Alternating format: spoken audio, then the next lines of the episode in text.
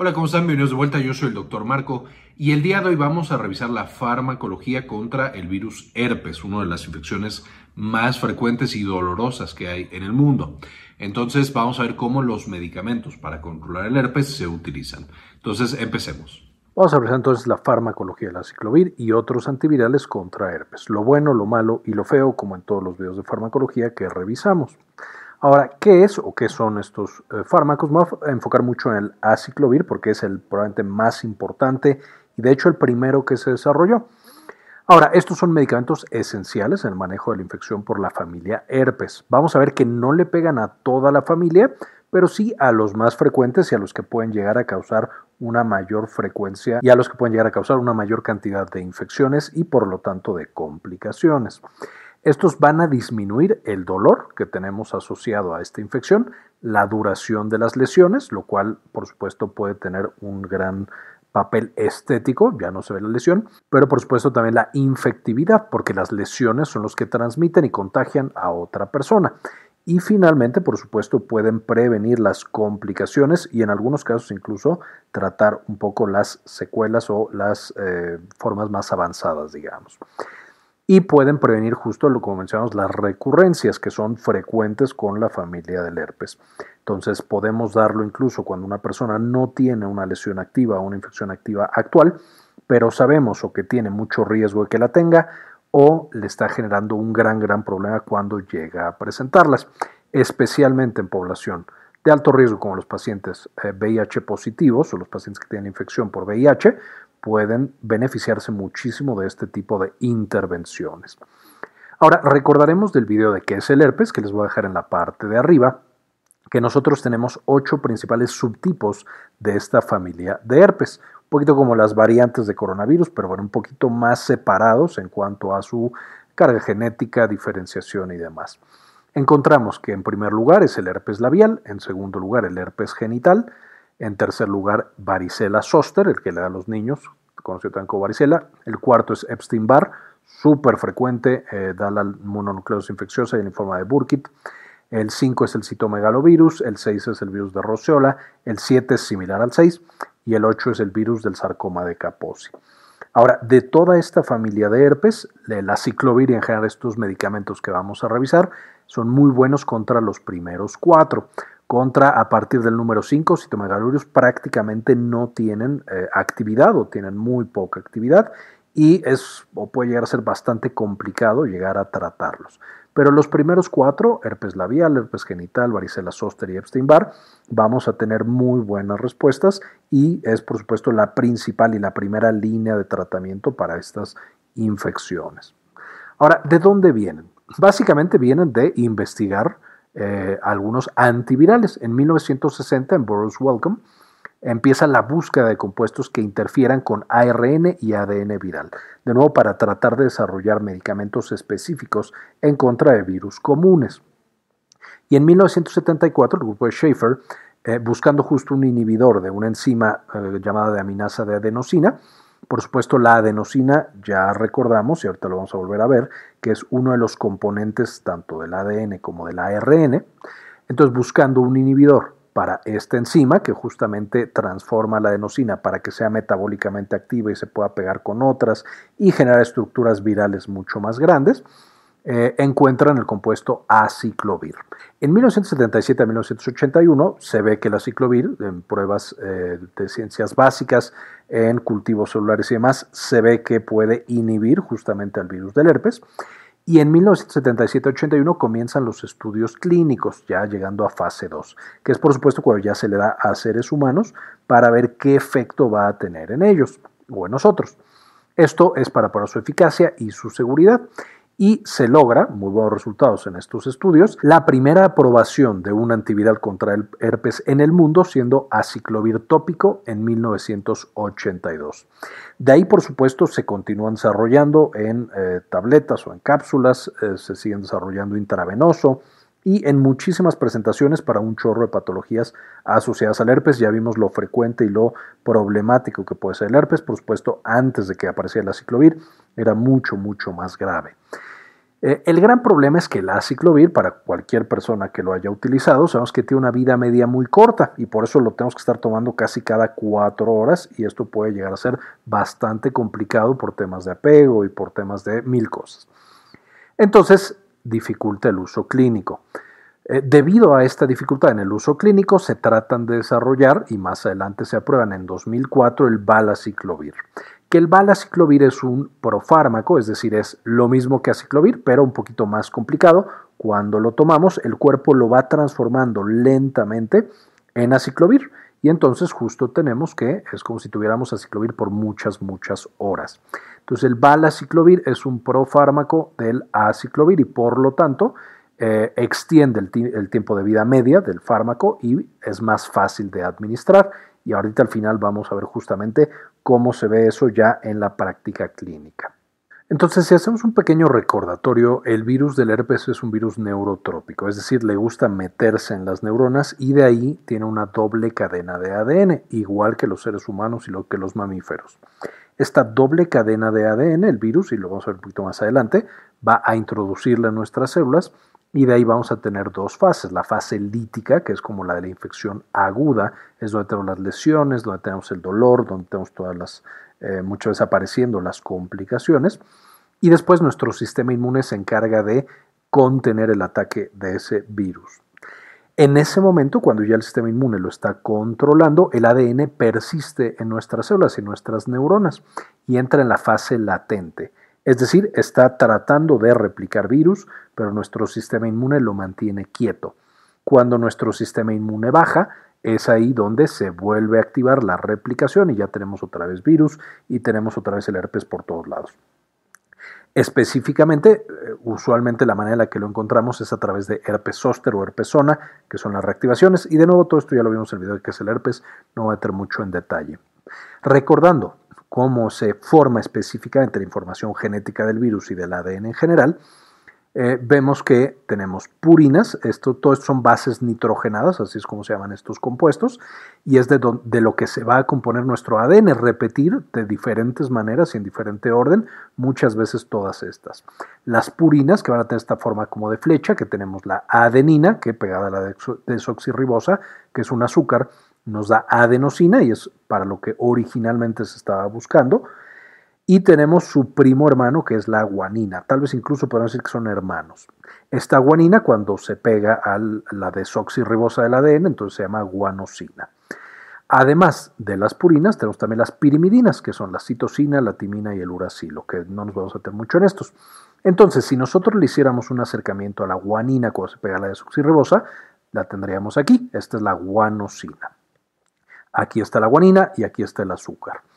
Y entonces el aciclovir que podemos ver acá, notarán que tiene la misma estructura química que tiene la guanina y tiene con qué pegarse a otros compuestos como el ADN y a los azúcares. Entonces el aciclovir lo llamaríamos un inhibidor de la polimerasa viral, especialmente la polimerasa viral de ADN, que es la que tiene el virus herpes. La polimerasa viral lo que haría en general sería tomar muchas guanosinas junto con adenosina y con todas las bases nitrogenadas y los azúcares y copiaría su cadena de ADN. Entonces, en vez de tener un virus, ahora tenemos dos y luego tres y luego cuatro y así lo va copiando una y otra y otra vez. Si nosotros vamos a hacerle otro acercamiento, aquí tendríamos justamente el virus, nos inyecta su cadena de ADN, su doble cadena de ADN, esta viaja a través de endosomas y otros mecanismos hasta el núcleo y de ahí la vamos copiando. Esta es la cadena original que a través de la herpes DNA polimerasa o ADN polimerasa va agarrando de nuevo bases nitrogenadas. Entonces aquí tenemos la guanosina que sería la normal y la va pegando y va copiando la cadena original en una segunda cadena. Está sintetizando un segundo virus y de nuevo de ahí 3, 4 y miles de millones. El aciclovir lo que tiene que hacer es engañar a esta eh, polimerasa de ADN del herpes y pegar en lugar de una guanosina que puede continuar con la cadena, se pega el aciclovir y en ese momento se corta la cadena. Ya no le permite continuar con la transcripción de ese o más bien la replicación de ese ADN. Con tener una nueva cadena. La corta y entonces el virus queda incompleto y por supuesto se destruye o queda ahí de, de manera inservible la segunda cadena y no se pueden generar nuevos herpes virus. Ahora, el aciclovir, eh, uno pensaría, bueno, si está pegándose a la guanosina, no podría inhibir nuestro propio ADN. Y de hecho tiene varios mecanismos por los cuales esto no sucede y que lo hacen al aciclovir y a todos los compuestos que vemos el día de hoy, medicamentos bastante, bastante seguros y que tienen muy, de manera muy rara eventos adversos.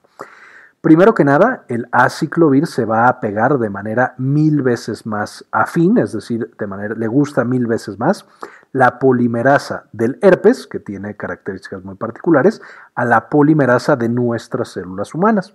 Entonces ya con eso, incluso si viviera en células normales, el aciclovir le costaría mucho trabajo inhibir la síntesis de ADN. Vamos a ver un poquito más adelante, puede llegar a pasar, pero de nuevo es muy raro. Ahora, además de que se pega mucho más a la polimerasa de ADN del virus herpes, vamos a tener que el aciclovir se acumula en las células infectadas. ¿Por qué? Porque en las células infectadas necesita como primer paso la activación por una enzima que tienen los virus herpes que se llama herpes timidina quinasa. Y esto hace que nosotros teníamos nuestro ciclovir original, es decir, justo llegaba hasta esta parte de la cadenita eh, antes de esto, el aciclovir puede entrar y salir de las células, pero cuando se expone a esta enzima, que de nuevo la tiene básicamente el virus herpes, va a fosforilarla. Entonces le pega un grupo fosfato, aquí donde tenía la OH, sustituye el H por una P. Una vez que tiene este grupo fosfato, entonces básicamente se le siguen pegando grupos fosfatos hasta que tiene tres. Entonces tenemos aciclovir trifosfato. Este aciclovir trifosfato ya no puede escapar de la célula. Entonces, en una célula normal, como no hay quien la fosforile, el aciclovir entra y sale y entra y sale y realmente no se acumula y no llega al núcleo. Pero en una célula infectada por el virus herpes, la herpes timidina quinasa va a fosforilarlo y entonces ya no puede escapar, se acumula y entonces entra mucho más a el ADN de estas células infectadas. Y ahora sí, se va a pegar preferentemente a la polimerasa del virus herpes sobre nuestras células. Entonces, gracias a estos mecanismos, las células infectadas van a acumular aciclovir, solamente las células infectadas van a tener aciclovir que puede cumplir su función de bloquear el ADN, una célula con herpes no tendría esta capacidad, y además vamos a tener que se pega mucho más eh, afín a la polimerasa del virus que a la polimerasa de nuestras células. De nuevo, todo esto hace que el aciclovir sea extremadamente seguro. También puede llevar a que algunos pacientes desarrollen eh, justamente resistencia, es decir, se van a bloquear algunos de estos mecanismos y entonces el aciclovir ya no va a ser capaz de inhibir la proliferación del herpes y de nuevo son pacientes con resistencia. No es un problema tan frecuente, especialmente en población sana, pero en población que tiene alta carga viral, por ejemplo pacientes con VIH, la resistencia puede llegar a ser un problema. Ahora, ¿cuáles son las indicaciones del aciclovir y de todos los otros fármacos que usan contra el herpes? Que todos comparten este mecanismo de acción de ser un análogo de la guanosina que se pega en la replicación y no permite que se copien justamente los virus. Vamos a tener Básicamente las indicaciones son infecciones por virus herpes, pero tenemos varias versiones y esto nos lleva a tener varios tipos de esquemas en el cual la dosis cambia, el tiempo de administración cambia y los cuidados cambian. Y no los vamos a ver con detalle en este video, vamos a tener un video específico de todas estas indicaciones.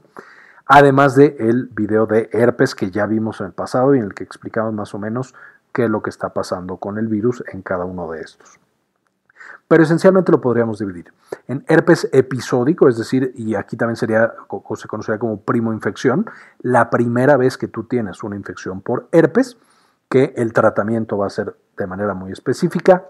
Podemos tener herpes recurrente, muy frecuente, por ejemplo, con los fuegos labiales o el herpes genital, que aparece, se quita gracias al tratamiento y en unos meses vuelve a aparecer. Podemos tener supresión viral, es decir, yo doy el medicamento antes de que aparezcan las lesiones y entonces evito que aparezca el herpes recurrente. Esto se usa mucho en pacientes que pueden estar transmitiendo el virus o en pacientes que pueden tener graves problemas por mucho dolor, por problemas psicológicos, por la infección de herpes, etcétera, etcétera. Entonces se puede usar la supresión viral y finalmente podemos tener versiones muy graves de infección por herpes, que luego ya hemos platicado en ese otro video, pero el herpes puede llegar a dar encefalitis, puede llegar a dar neumonitis, etcétera, etcétera. Entonces esas van a tener también su propio esquema de dosificación. Finalmente en pacientes inmunosuprimidos, es decir, con VIH, es otra la dosis que se va a utilizar y de nuevo todo eso lo veremos en otro video más adelante que les dejaré ya que tenga ese video cargado, eh, también el enlace en la parte de arriba. Ahora, ¿cuáles son los eventos adversos? Como quedamos, van a ser raros, el, la ciclovir es bastante, bastante seguro. Lo primero y más común es pues, malestar gastrointestinal, eh, náusea, vómito, diarrea y dolor abdominal. Pues a fin de cuentas el medicamento está cayendo en el estómago y en el intestino tenemos el medicamento y tenemos también el excipiente, la sal que va y le da forma, digamos, a la pastilla, y entonces puede llegar a causar malestar gastrointestinal. Y es de lo que más frecuentemente se quejan nuestros pacientes al recibir aciclovir. Vamos a tener en segundo lugar de frecuencia alteraciones en la piel, de nuevo porque de pronto podemos tener acumulación en este órgano y que la sal, no solamente la ciclovir, o sea, el aciclovir más el excipiente, causa algún tipo de reacción, también el sistema inmune puede encontrarlo, causa un poco de alergia, prurito, exantema, urticaria y pérdida del cabello. Ya yéndonos a algunas un poco más raras, pero que pueden llegar a aparecer, tenemos fatiga y cefalea, son las que más llegan a aparecer del sistema nervioso central de manera muy muy rara y cuando lo combinamos con algunos fármacos podemos llegar a encontrar convulsiones, podemos llegar a encontrar eh, que el paciente no pueda despertar, que el paciente tenga así fatiga muy muy extrema, insomnio, etc. De nuevo, eh, no es frecuente, la mayoría de los pacientes no lo presentan, eh, pero puede llegar a pasar y lo menciono justo por si se lo llegan a encontrar algunos de los pacientes que se lo manden. Más raro todavía, alteraciones hepáticas y renales, ya sea en laboratorios que elevan las enzimas o elevan la urea o el PUN o alguna otra cosa. Y de nuevo en pacientes ya susceptibles y que a lo mejor estamos dando una dosis muy alta, por ejemplo porque tienen cefalitis y entonces se usan dosis mucho más intensas, sí pueden llegar a causar eh, insuficiencia hepática e insuficiencia renal. De nuevo, no es frecuente, pero puede llegar a pasar.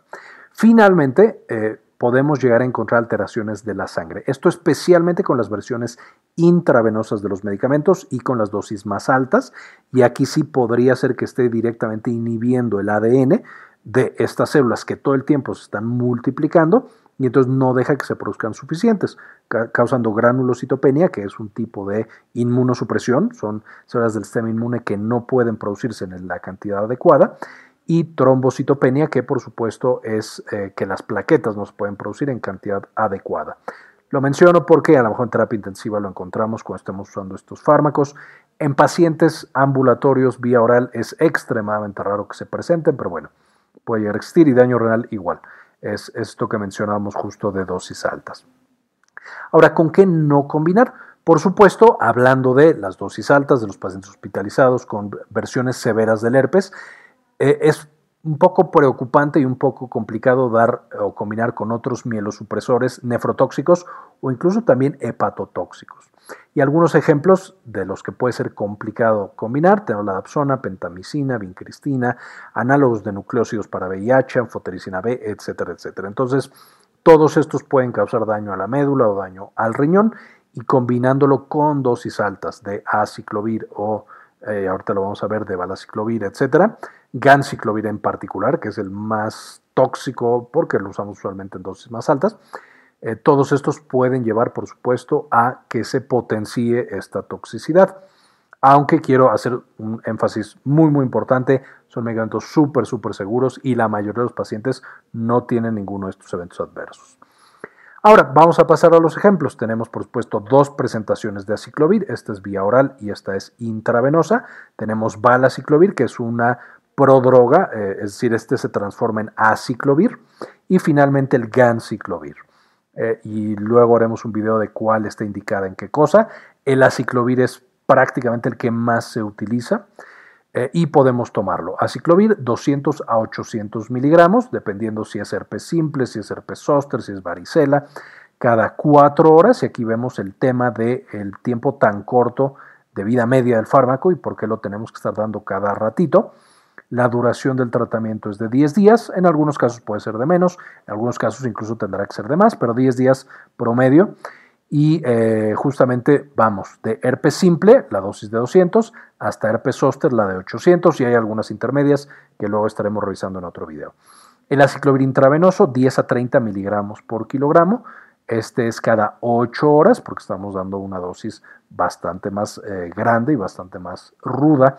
Usualmente esta es la que se para encefalitis, es decir, cuando el virus herpes entra en el sistema nervioso central y por supuesto causa una infección súper, súper severa. La encefalitis también ya la vimos y les dejo acá arriba el video en el que platicamos con más detalle de esta. Importante recordar que siempre la infusión de este tipo de antivirales tiene que ser en una hora. Es decir, si vamos a dar, voy a inventar completamente los números, pero en un paciente de 100 kilos le vamos a dar 10 miligramos por kilogramo, entonces le vamos a dar 1000 miligramos. Tenemos que dividir esos 1000 miligramos en una hora. Entonces, cada 10 minutos le vamos a dar X cantidad. Si lo pasamos muy rápido, esto puede causar, por las propiedades químicas del aciclovir, que la vena literal tenga daño severo. Entonces, tiene que ser muy despacito la manera en la que administramos la infusión de aciclovir. Para balaciclovir, 500 a 2000 miligramos, de nuevo podemos ver la gran diversidad de dosificaciones, dependiendo qué indicación estemos hablando. Vamos a hablarlo cada 8 a 12 horas, entonces justo por la mayor biodisponibilidad y el mayor tiempo de vida medio es que podemos extender o eh, dar más tiempo entre una administración y otra y de 5 a 10 días. Por supuesto, aquí podemos ver que no es lo mismo tomar una pastilla 5 veces al día a tomarla cada 2 veces al día. Es mucho más sencillo dos veces al día. Finalmente, para dar uno que sí es completamente nuevo, que no es simplemente aciclovir modificado, tenemos el GAN-ciclovir, que este sea 5 miligramos por kilogramo cada 12 horas, 14 a 21 días y también va a darse una infusión de una hora. también se tiene que dar despacito porque puede dañar las venas. Entonces, muy importante tener en mente todos estos, cuál es la indicación para la cual estoy usando y eso va a definir la dosis que yo voy a estar utilizando y aunque ya lo he repetido varias veces, vamos a tener otro video hablando de cada una de las indicaciones con las dosis adecuadas. Ahora, algunos consejos finales. Vamos a empezar el medicamento en las primeras 48 horas que aparecen las lesiones o los síntomas. Si damos el tratamiento mucho tiempo después, realmente ya no es tan efectivo, ya el sistema inmune está haciendo el trabajo, ya el paciente le va a durar la infección por lo que le iba a durar originalmente. Si lo atrapamos en las primeras 48 horas al virus, ahí sí logramos que se reduzca de manera significativa el tiempo, el dolor, la duración y las complicaciones. La supresión viral, que es esto de dar el medicamento cuando no tenemos todavía ninguna manifestación. Usualmente lo dejamos para pacientes que tienen más de 6 episodios al año, que ya es bastante frecuente. Las lesiones son desfigurantes o pueden causar problemas de salud importantes para disminuir el riesgo de transmisión y por supuesto cuando el riesgo de complicaciones es bastante alto. Entonces, todos esos pacientes pueden beneficiarse de la terapia de supresión y la terapia de supresión no tiene un tiempo bien establecido. Dependiendo del paciente es cuánto tiempo la vamos a dar. Hay pacientes que a lo mejor le estarán tomando todo el tiempo. Eh, la mayoría no es así, pero habrá los que sí requieran todo el tiempo. Entonces, es complicado saber cuánto es la supresión ideal para cada paciente. Con la evaluación de cada uno es como se tiene que decidir. Número tres, usualmente las exacerbaciones disminuyen con el tiempo. De que yo tengo mi primer ataque, a, lo mejor el primer año tengo otros dos, en el siguiente año tengo uno solo y en el siguiente año ya no tengo ninguna y después me aparece cada cinco, cada seis años. Esto es completamente normal.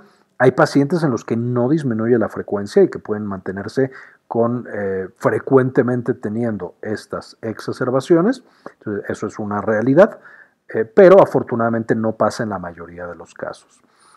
Puede llegar a prescribirse la supresión cuando hay exposición a estresores, cuando yo ya sé que le va a dar eh, la exacerbación de herpes, porque operaron al paciente, porque el sol cuando le da es cuando tiene la exacerbación, cuando tiene su periodo menstrual y yo sé que ahí es cuando aparece, etcétera, etcétera. Una, una sesión de quimioterapia, por ejemplo, también puede ser, cirugías, etcétera. Entonces, todo eso puede llevarme a que yo, para prevenir la exacerbación, por el riesgo de complicaciones, de la terapia supresora antes. Ahora, las lesiones activas y el herpes primario son especialmente peligrosos en el tercer trimestre del embarazo porque cuando nace el bebé, si tiene contacto con las lesiones, no solamente ya va a tener herpes, sino que tiene un riesgo alto de tener encefalopatía por herpes. y encefalitis por herpes. E, eso es grave, una complicación grave del herpes en recién nacidos. El tratamiento puede ser bastante difícil. Entonces, lo ideal es, por supuesto, en una paciente que está teniendo exacerbaciones constantes eh, y que está embarazada, por supuesto, a veces conviene más dar la supresión viral para que el bebé no se vaya a exponer a la hora del trabajo de parto. O hay otras estrategias, por supuesto, que no me voy a meter aquí a discutir. Finalmente, los pacientes con VIH pueden requerir dosis diferentes eh, porque, por supuesto, su sistema inmune puede no estar trabajando de la manera ideal, especialmente, por supuesto, cuando no están indetectables, cuando el tratamiento no se ha dado de la manera ideal y entonces tenemos un paciente que todavía tiene carga viral. Además de que los pacientes con VIH pueden requerir dosis diferentes y por tiempos diferentes, también van a tener mayor frecuencia de resistencia a ciclovir. En la población general, más o menos se espera que el 1% de los pacientes, especialmente que lo tienen que usar frecuentemente, desarrollen resistencia a la ciclovir y ya el herpes simplemente no se los quite con aciclovir. Pero en los pacientes con VIH, esta resistencia puede llegar hasta un 6%, lo cual, o incluso más si el paciente, como mencionaba, no está bien controlado, porque por supuesto vamos a tener más copias del virus, porque el sistema inmune no lo está frenando, y vamos a tener que alguno de esas copias virales va a desarrollar los mecanismos de resistencia. Entonces, por supuesto, tenemos que ser cuidadosos en estos pacientes y estar explorando para resistencia, a ver cuándo ya simplemente el fármaco no les funciona. Básicamente esta es la información que quería compartirles y quería mostrarles. No quisiera irme sin antes agradecer a las personas que han sido apoyar este canal con una donación mensual de 1 o de 2 dólares. Y en esta ocasión les dedico el video a Raúl Santiago Rodríguez, Mari García, Luis Ernesto Peraza, Matías Hernández, Javier Mejía, Sandy Oliva, Ana Karen Tejeda, Laila Hernández, Diana Lisbeth Flores, Kiara Gallosa, Givón Gron, Jorge C. Hernán Gustavo, Enrique Segarra, Alejandro Pardo, Georgina Juab, Matías Hernández y Carlos Luis. También, por supuesto, como siempre, les dejo la bibliografía, la, información para hacer este video, para que puedan también ustedes leerla, consultarla con mucho más detalle y aprender mucho de estos fármacos tan importantes. Este video es en parte posible gracias a nuestra tienda en línea Synapsis Store en synapsistore.com, donde ahora además de encontrar los productos que ya conocían, como nuestros libros originales, por ejemplo Farmagrafía del Dolor y las presentaciones con las que hacemos los videos para el canal, también van a encontrar algunos servicios como consultoría para tesis, estadística, editorial y de algún otro tipo. Finalmente, dentro de las presentaciones, por supuesto, van a encontrar las de los principales videos que ya conocen. Eh, nuestro libro de farmagrafía del dolor y algunas otras cosas que les podrían interesar. Bien, esto fue todo por el video de hoy. Espero les gustara, le entendieran y ya sepamos un poco mejor cómo prescribir y cómo utilizar justamente los medicamentos en contra del herpes. Gracias por ver este video y como siempre, ayúdenos a cambiar el mundo. Compartan la información.